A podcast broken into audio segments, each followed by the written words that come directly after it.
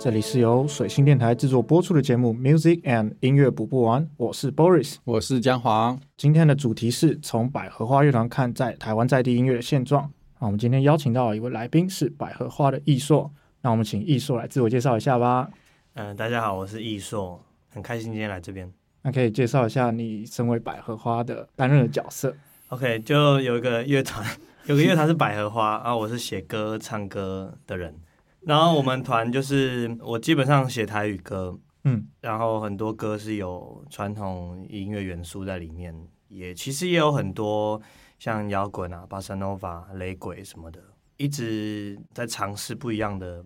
曲风融合，看可以发生什么有趣的事。我想问一下，艺硕算是创作核心吗？嗯，对的，就是你你写歌，然后你来主导百合花的方向，对，音乐上是这样，没错。那为什么要叫百合花？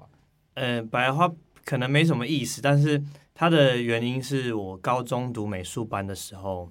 我们都会画画、画静物、画花、画什么。嗯，那我记得我那时候就觉得很喜欢这个花，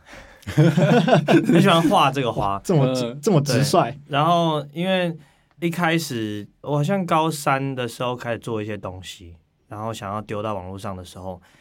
发现需要一个名字，嗯，然后那时候好像觉得用用本名有点有点怪，会会有点不自在嘛。嗯，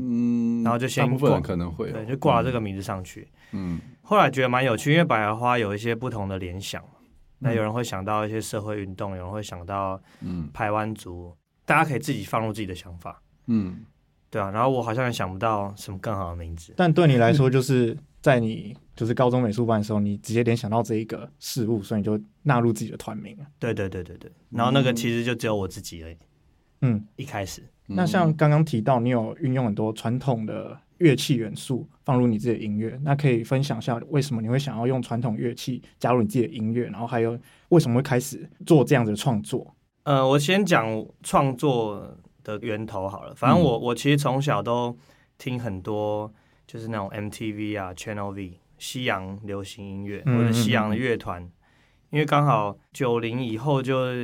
什么 Nirvana 一些乐团比较多，嗯所以就是又你又可以听到 Alicia Keys、Christina Aguilera，然后你又可以嗯听到 Red Hot Chili Peppers，、嗯嗯 Nirvana 那一堆，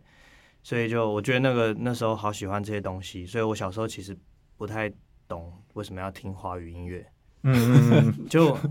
没有，因为因为其实可以看到都可以看到一些借镜啊，嗯，就是哦台湾版的谁，台湾版对，的他本来是对谁？然后我不知道我小时候，我而且小时候可能觉得。比较不会做人啊，然后就会觉得同就不我才不要听你们听那些啊，无聊。 其实啊，那是 RMB 吗？ 就是一开始的 RMB，一开始不会做人啊，对，对，小时候不会做人，就会觉得呃 一开始的那个叫什么 New Metal，然后跟台湾的 New Metal 比，嗯然后或者是台湾的 R&B 跟从 MTV 认识到 R&B，你对会就是觉得有落差，对对对，就小时候觉得，哎、那那如果那个比较爽，我干嘛要听华语呢？所以这是你创作的初衷哦。而且我要先讲这个，然后所以所以我就我就是很喜欢美美国、英国的音乐 嘛，就应该说渐渐的开始拿起吉他录音要创作的时候，嗯我就可以感觉到我办不到，哦，就看不到，我没办法，我没有那个蓝调的灵魂，我没有那个什么 new metal，我没有那些东西，就是我觉得嗯好像词不达意的感觉。啊，然后因为我因为我觉得我后来理解，我觉得是我自己的学习方式，我我不太能够透过影片就把一个东西学好，嗯就我好像蛮需要。拜师吗？也不是说拜师，就是呃，比如说我学国语，我学华语，我需要每天跟母语者讲华语，我才可以嗯讲到现在这样。嗯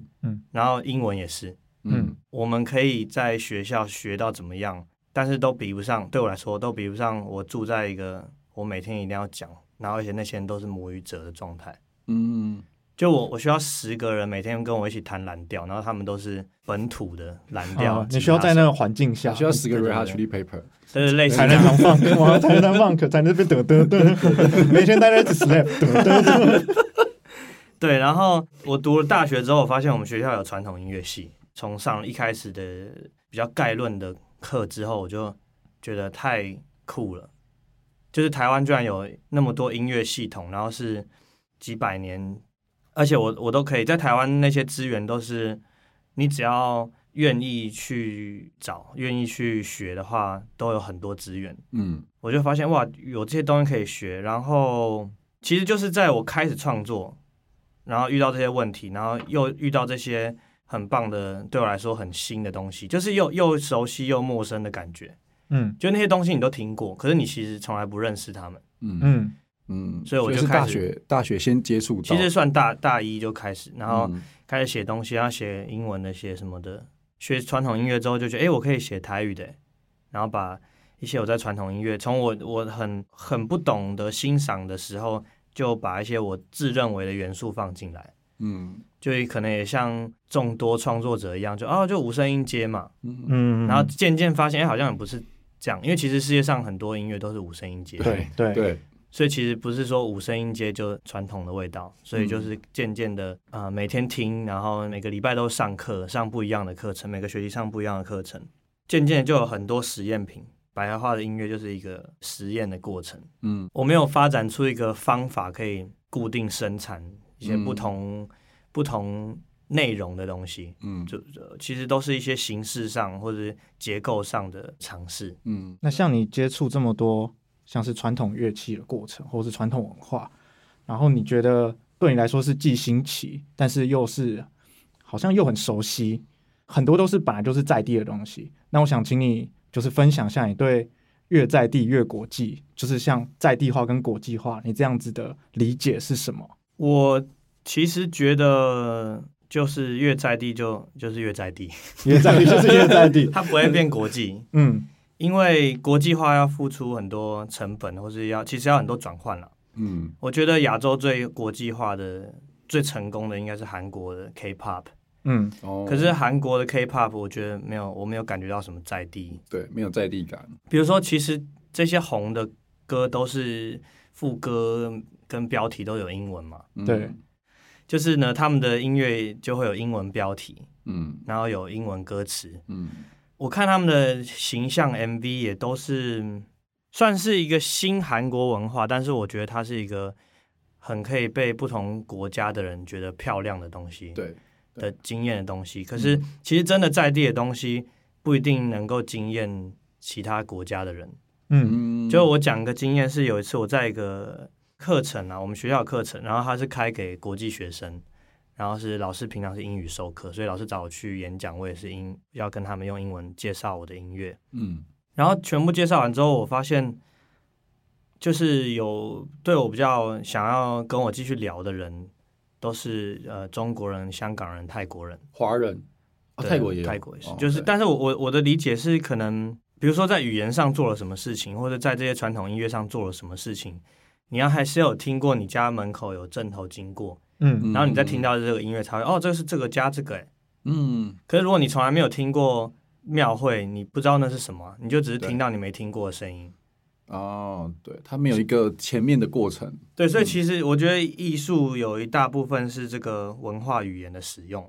嗯就跟我们我们看什么诗，为什么觉得很厉害，是因为哎、诶我会讲这个语言，你会讲这个语言啊，为什么你可以写这么棒的诗？嗯就是你你可以知道，你可有以先理解过那个背景在，嗯对对对对有对，脉络，对，所以我觉得国际化你要接到国际的脉络，就是你全部唱，比如说我可能全部唱英文，嗯嗯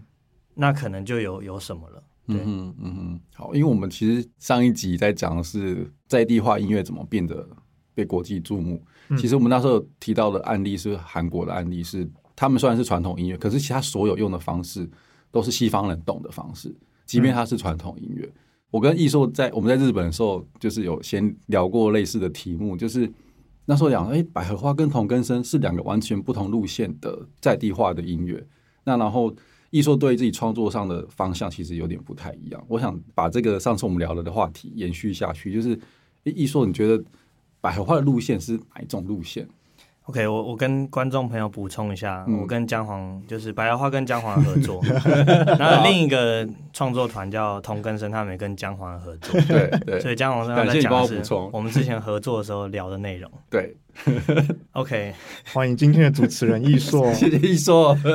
嗯、就对我来说，这些尝试就是思考自己是谁，是应该是创作者一定会遇到的嘛。不管你今天做的是什么 New Soul 还是什么，你一定会想，哎、我跟这个音乐什么关系？那我是谁？我为什么要做这些音乐？嗯我觉得我的思考方向，其实我其实很想要发展出一种乐风，一种、嗯一种音乐种类乐种。因为现代化之后，我们虽然都会说，呃，华语音乐很很华人圈最厉害，生产最多的，我们生产了很多音乐，然后很多嗯这个娱乐产业很厉害，但是我们其实没有生产出一种为什么说乐风？当然，华语音乐有华语音乐的特色，可是对我们没办法用一个乐理的角度讲说，哦，华语音乐常常用了哪些乐器组合，然后嗯它有哪些乐理的归类，就是可以它可以归类出什么样的特征？嗯，比方说，可能你是说嗯 genre 吗？ genre 对对对对对对对对，有点像你可以从这个音乐，然后归纳出一些特性，然后这个特性就会归纳成一个乐风。讲基础就很明确嘛，我但就有很多破音啊，然后有很快速的节奏 riff 啊，然后有嗯五声音阶在里面啊，然后但是比较缓慢啊，像是这样。就是有有嗯有一些特色，嗯然后我觉得我们一直没有这个东西。然后我自己是发现语言，我刚刚有讲到语言，因对为语言我们听的这些娱乐音乐都是以 vocal 为主的嘛，嗯所以其实旋律跟语言是有关系的。比如说美国为什么有 rap 跟英语嗯，是有一点关联的，因为它可以做很大幅度的语调。对，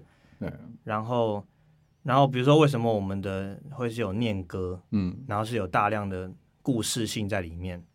所以就是知道，哎、其实我们是很在意内容的一个文化。嗯嗯，然后其实这个在华语音乐有出现哦，就是我们的华语音乐很多都很在意内容，对，嗯，就是我要讲我的词写的很刻骨铭心，然后我要讲什么事情这样。嗯所以那个有时候华语音乐的它的就是和弦不会是一直重复的，嗯嗯，就是可是西方人喜欢那个跳舞的感觉，对啊对啊，嗯能歌舞的，嗯就是反正有这些差异啦。但是学习传统音乐会发现，其实华语音乐就是这些现代的音乐跟前面的音乐是有断层的。嗯那个断层就在于，其实以前很多歌它的旋律跟语言是很它的关系是很有意思的。比如说那个上海有个那个周璇，嗯大家听众不知道会不会知道这个人？可以简单讲一下对周他旋。他有唱一首歌是那个天涯呀，海角，迷呀迷之音，就是天涯海太小角。蜜之音，对对对对嗯，你会发现他这么少的字，然后他做很多旋律，嗯就是因为他他每个字的音很多。嗯哼嗯，然后这个就是还蛮适合声调语言的一种旋律。音乐展现音量，对对对对对对。但是我们现在没有人，基本上没有人在做这件事，因为我自己认为是被流行音乐影响，嗯就是我们听到英文歌长那样，所以我们就讲哦，我早上起来身体很不舒服，什么什么什么，然后就填进去，所以一个音一个字。我们现在听到的歌都是一个音一个字，对大部分啦，大部分。嗯嗯可是以前的歌有很大量的不是一个音一个字，嗯嗯夜上海，夜上海，你是个不，它有一些装饰音，嗯嗯嗯是很有意思的。然后我现在讲这个是因为大家对这个可能比较熟悉了，但是可能像传统音乐有那个北波丹，嗯，北波丹秋文文，也是就是每个音每个字有很多音。嗯，学传统音乐就有很多这种很像达文西密码嘛还是什你么？在解密，对啊，解就哇，解以前的人为什么会这样做？为什么这么好听？嗯，为什么它可以传这么久？嗯，它肯定有什么我们可以学的嘛。对，对啊，然后我觉得，我觉得有什么殖民史啊，有什么战争啊，什么都会影响一个地方的文化。嗯然后我们的文化就是很像每一个阶段都有人这样蹦，然后把那个东西扫掉，然后再重来，蹦，然后它扫掉这样。对，嗯，如果艺术家都可以，相信每个艺术家都会做这样的事情啊，就是去嗯看说，哎、这边以前这个地方到底有什么东西，就可以让很多好的东西留着吧，或是嗯很多对你可以有启发的东西，可以可以影响你的音乐，影响后面的人的音乐。所以艺术你自己的方向比较像是你在解谜的过程中，你你有你你想做的方向，对不对？我我觉得我想做的方向就是，我目前都是把各种我觉得很棒的东西组在一起。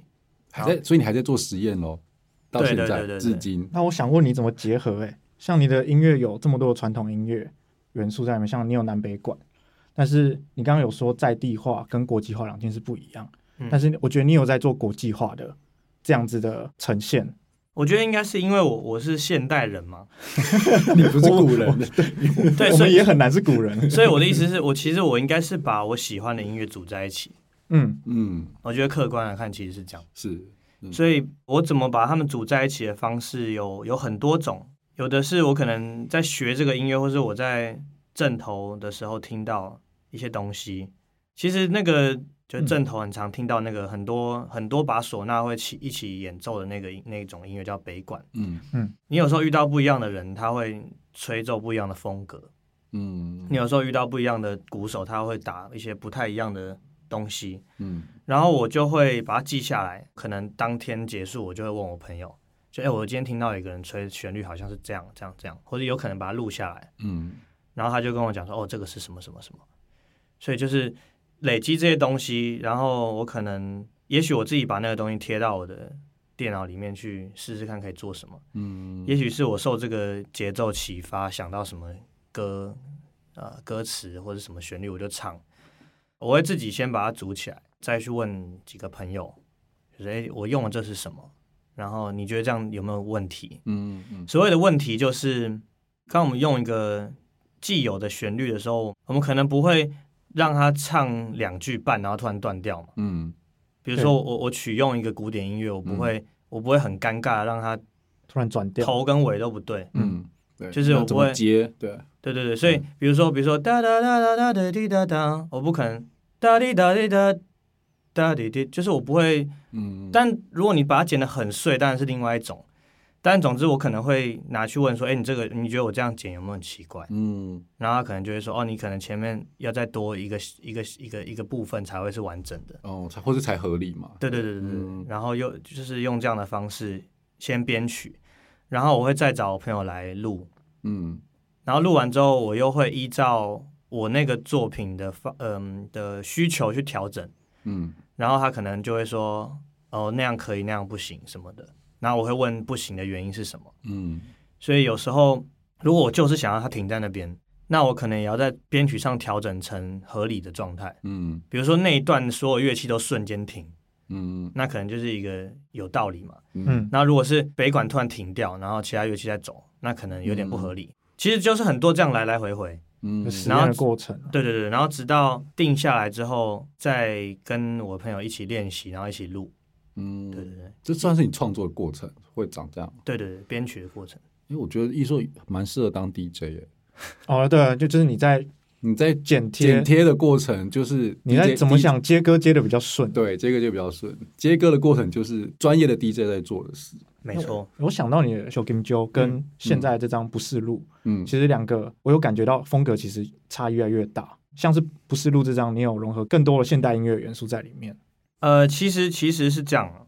这这些歌可能不是录，可能有一半的歌也是二零一六那附近写的，嗯，嗯然后有重新编曲。呃，其实这两张专辑可以可以接在一起听，嗯就那个《s h o w Game》就第一首《井中人》是嗯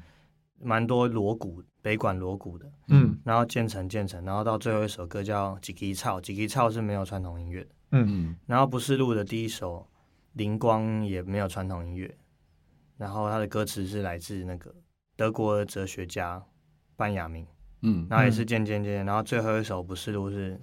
就是也是锣鼓北管一堆，嗯所以其实是一个一个一个一个很长的旅程的感觉，嗯所以各种尝试。其实我很多歌都没有很长了。嗯对对啊，如果是整个一起听，对我来说它是一个一个连贯的东西。嗯然后，如果你会觉得听起来比较现代的话，可能是因为，也许第一张专辑我就是有有特别挑一些比较传统符合那个状态的吧。嗯嗯然后第二张专辑有一些传统元素是后来再编进去的。哦，了解。嗯那像你不止学习像南北管这样的传统音乐，其实你也学了很多其他国家的传统音乐。那这个有转化在你音乐的养分里。那个时候是我们学校台北艺术大学的传统音乐系都每个学期或者每个学年都会有其实有点像一个很长的大师班，他会找印尼巴厘岛的老师，嗯，然后来提早上课。这一些亚洲音乐的课程的结尾都是演出，哦，就是我们要我们要用几个月的时间学一个东西，然后要、嗯要可以演出。嗯，嗯，那我觉得也太棒了吧，就不用 成成果发表， 就是一个可能没有人想要上的大师班这样。所以上的很少吗？嗯，其实印尼音乐那个很吊诡，嗯就是舞蹈系必修，哦因为因为那个是舞蹈系那个是必舞修那个是舞蹈跟用嘴巴发出声音的音乐，嗯，叫客叉舞。哦，课差舞，对对哦对，然后客叉舞就是有一个说法是，呃，因为有的村庄不一定有钱买那个甘梅朗，对啊，嗯所以他们因为很是贵他们是每一个人做一个乐器的节奏跟音，然后叠在一起。我就记得很深刻，就是舞蹈系呃部分的人很讨厌这个必修的原因是，他们觉得我是跳这种很伸展的芭蕾向上的舞，然后你叫我跳那个蹲马步的，嗯，就是是那个这个对这个比较部落的舞对印尼的舞多半是跟地面有关，对，然后其实那个舞他们会觉得跳那个舞，你的腿哎会变得比较有粗力粗短，哦，可是芭蕾是不要那个东西嗯的。对，我觉得有点伤心，是因为其实老师也有解释这个东西，嗯他说他他觉得他们的舞蹈是跟地面跟土地对有连接对的，对，不是向上延伸的。嗯然后对我来说，这不是应该是一个对艺术家或是对一个表演者来讲很棒的事情吗？对啊，其实亚洲艺术很多时候它不一定是很难，不像是那个小提琴那个对那么难，或者对对舞对芭蕾舞那么嗯就是它很多是民间音乐，对都是所以民间的东西，所以它对对对入门对很很快。对对对对对对，所以可能对年轻的人或者大学生来讲，会觉得我技巧这么强，我干嘛要来学这个？哦，我我觉得、啊、哇哦就是我觉得众多原因啦。对对对，然后至于我我有没有用在我的音乐，那个我有一首第一张专辑《百合花》第一张专辑有首歌叫《早知莫投胎》，嗯然后里面有一个大家会觉得是 B-box 的东西，就是印尼的客叉舞，哦，嗯大这种大家可以听听看，可以有一个间奏，嗯，就是你你会想到是 B-box，可是它不是，它可能是一个比 B-box 早五百年的东西。嗯哦嗯对，然后 Before Box，，before box b box，对对啊，那我我想补充一下，甘美朗是印尼的一种传统的演奏的形式。嗯那其实那些乐器非常非常的贵，所以一般的村庄应该对他刚刚讲，为什么会出现客差舞，就是因为。大家买不起那些乐器，对因为我真的我真的问过，到底真正的甘美朗的那一整套 set 要多少钱？他们就跟我说，嗯，大概一两百万，一两百万而且不印尼盾不是印尼盾，台币，是台币，哦对因为他们那个乐器是架子上面都有雕刻木雕，木，雕，然后那个那些金属，他说最好的才是铜的啊，铜、对对对铜其对实很贵，对，那你整套这样摆在台上超级贵，一个村庄都负担不起的费用。对，所以我觉得这就是因为有这个需求，他们还是需要这个音乐或这个舞蹈或这个、嗯这个仪式的需要，所以就发明了客茶舞。我嗯觉得，嗯嗯，因为那一段不是 B-box，嗯对对对对 对，我现在终于知道了， 对，被我们问出来被我了问。出来，对，好，那我们想再多问一些百合花的问题。那现在百合花已经成立了，就是好几年了。然后你创作音乐也摸索了好一阵子，那你怎么看待传统乐曲，就是传统入乐啊，或是各地不同的乐曲这件事情？因为好像蛮多人在做类似的事，对啊对啊越来对啊越多，对，对，呃，我怎么看待这些东西？我觉得传统艺术圈的人一直有各种努力啦，就是有的是嗯很努力的维持这个传统的方式，然后有的嗯，像我最近看木偶剧团的奥赛罗，台北嗯木偶剧团，哦哦，就觉得哇，好厉害哦！因为他们就是把这个莎士比莎士比亚的对《奥赛罗》，嗯，然后的故事改写到明朝，哦 然后他们又哦，然后他们又跟这个京剧的老师合作，哦，对，慈爱老师，然后他就是布袋戏偶跟真人在台上，嗯，嗯嗯，然后因为《奥赛罗》的故事里面，他本身是在那故事里面，他也是一个外国人，他是一嗯帮人，对，嗯，然后刚好那个京剧跟布袋戏讲的语言也不一样。嗯所以他就是有在试这些东西，然后也用传统的音乐去表现之外，也有加上一些新写的歌。嗯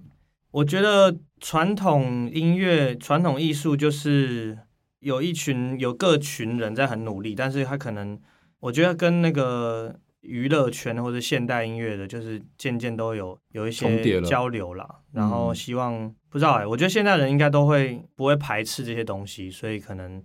都会渐渐的有一些关联，然后彼此影响吧。嗯，觉得蛮蛮蛮棒的。那你自己也在做类似的尝试，对吧？回到刚日本讲那一题，就是日一说，我记得你有提到，你试着再把是不是日本殖民那个时期的一些东西，你有把它拉回来。哦，对对对对对， 我刚才讲的那个歌词的事情是更久以前。嗯然后我之前跟姜黄聊天的时候，我们有聊到一个比较近代的，嗯就是日本时期刚接受这些西方乐理训练的音乐家们，嗯他们其实也有做很多种尝试，然后包括民间的，像是文夏这种是嗯嗯把歌拿来改歌词的，嗯其实都可以从这个每每一些东西里面发现，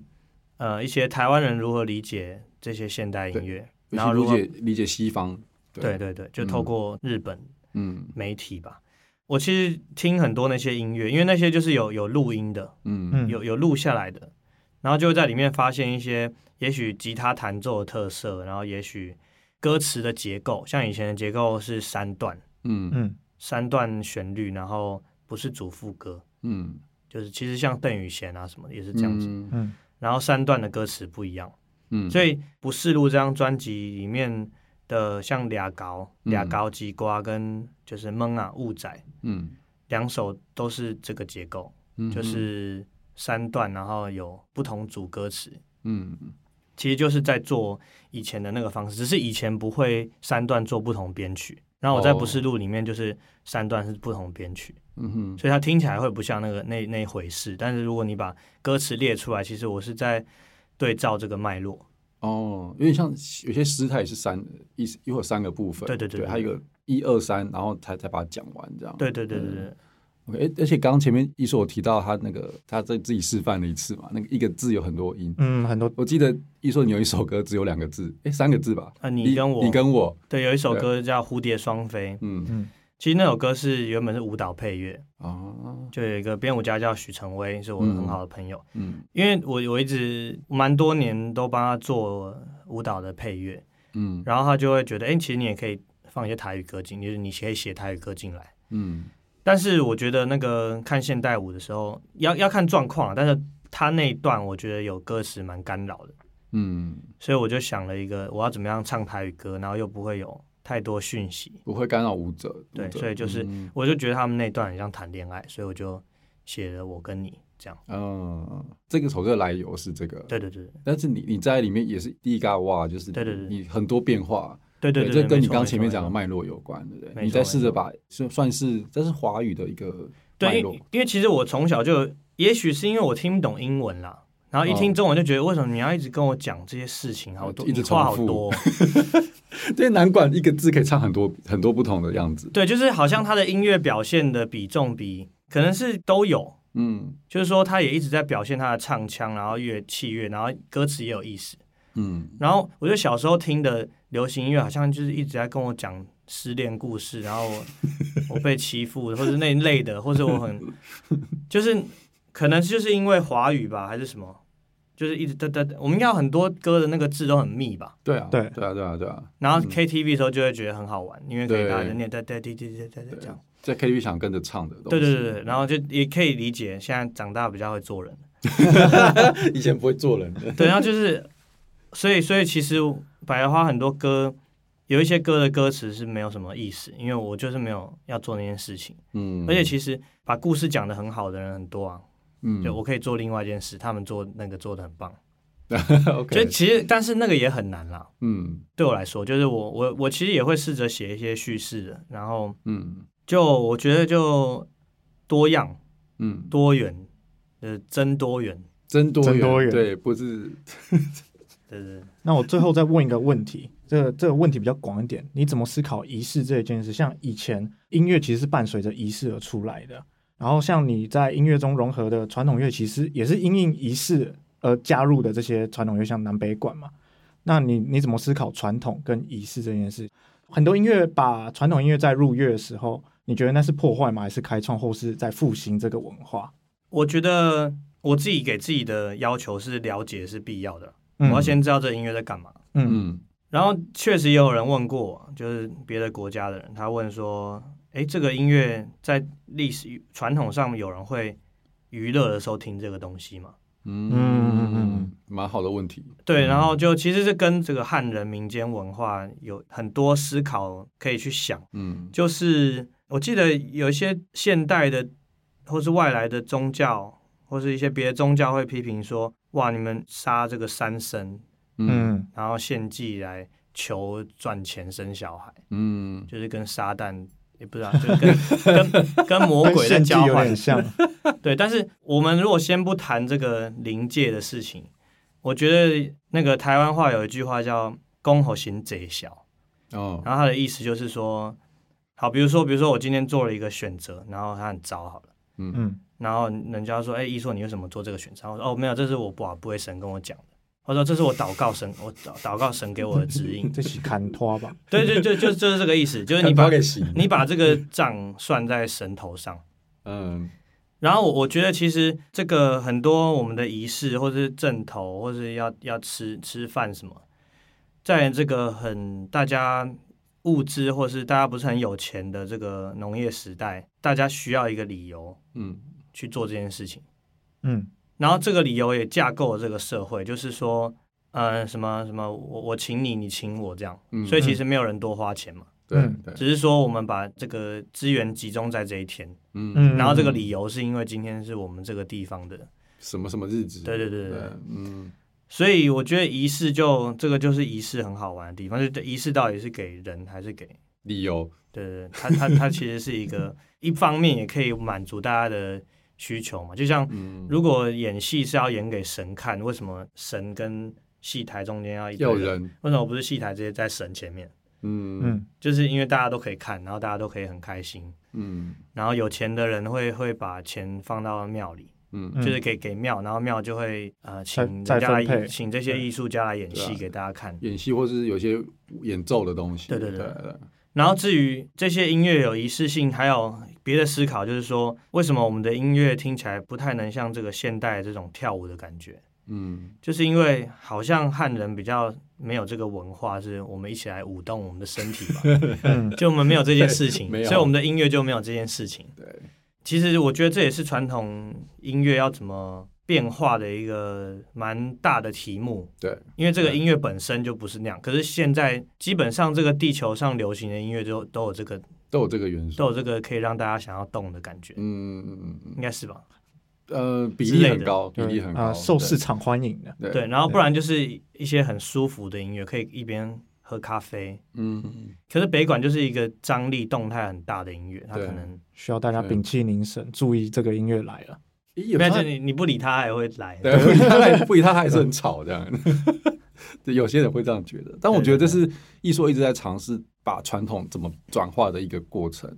我觉得还蛮期待他之后还会做什么。先谢谢艺硕，因为我们其实之前的题目在谈台湾的在地音乐跟国际在地音乐的变化。那我觉得艺硕的百合花的案例是一个很有趣的、是很有参趣的考，对很有趣、很有趣的参考，而且他的思考方式很有趣。因为当然不是只有百合花在做在地音乐，其实很多人都在做，但是我觉得艺硕的方式很值得。嗯，如果是现在台湾音乐史，我觉得很值得放进去。谢谢谢谢。对我我认为啦，如果我是写史的人，这个艺术奇异点。艺硕的是个奇异点。对对，好哟，那谢谢大家今天的收听，谢谢艺硕。那有任何新的回馈呢，欢迎留言给我们，也别忘了订阅这个节目。我们下次见，我是姜黄，我是 Boris，我是艺硕。好，大家拜拜。拜拜。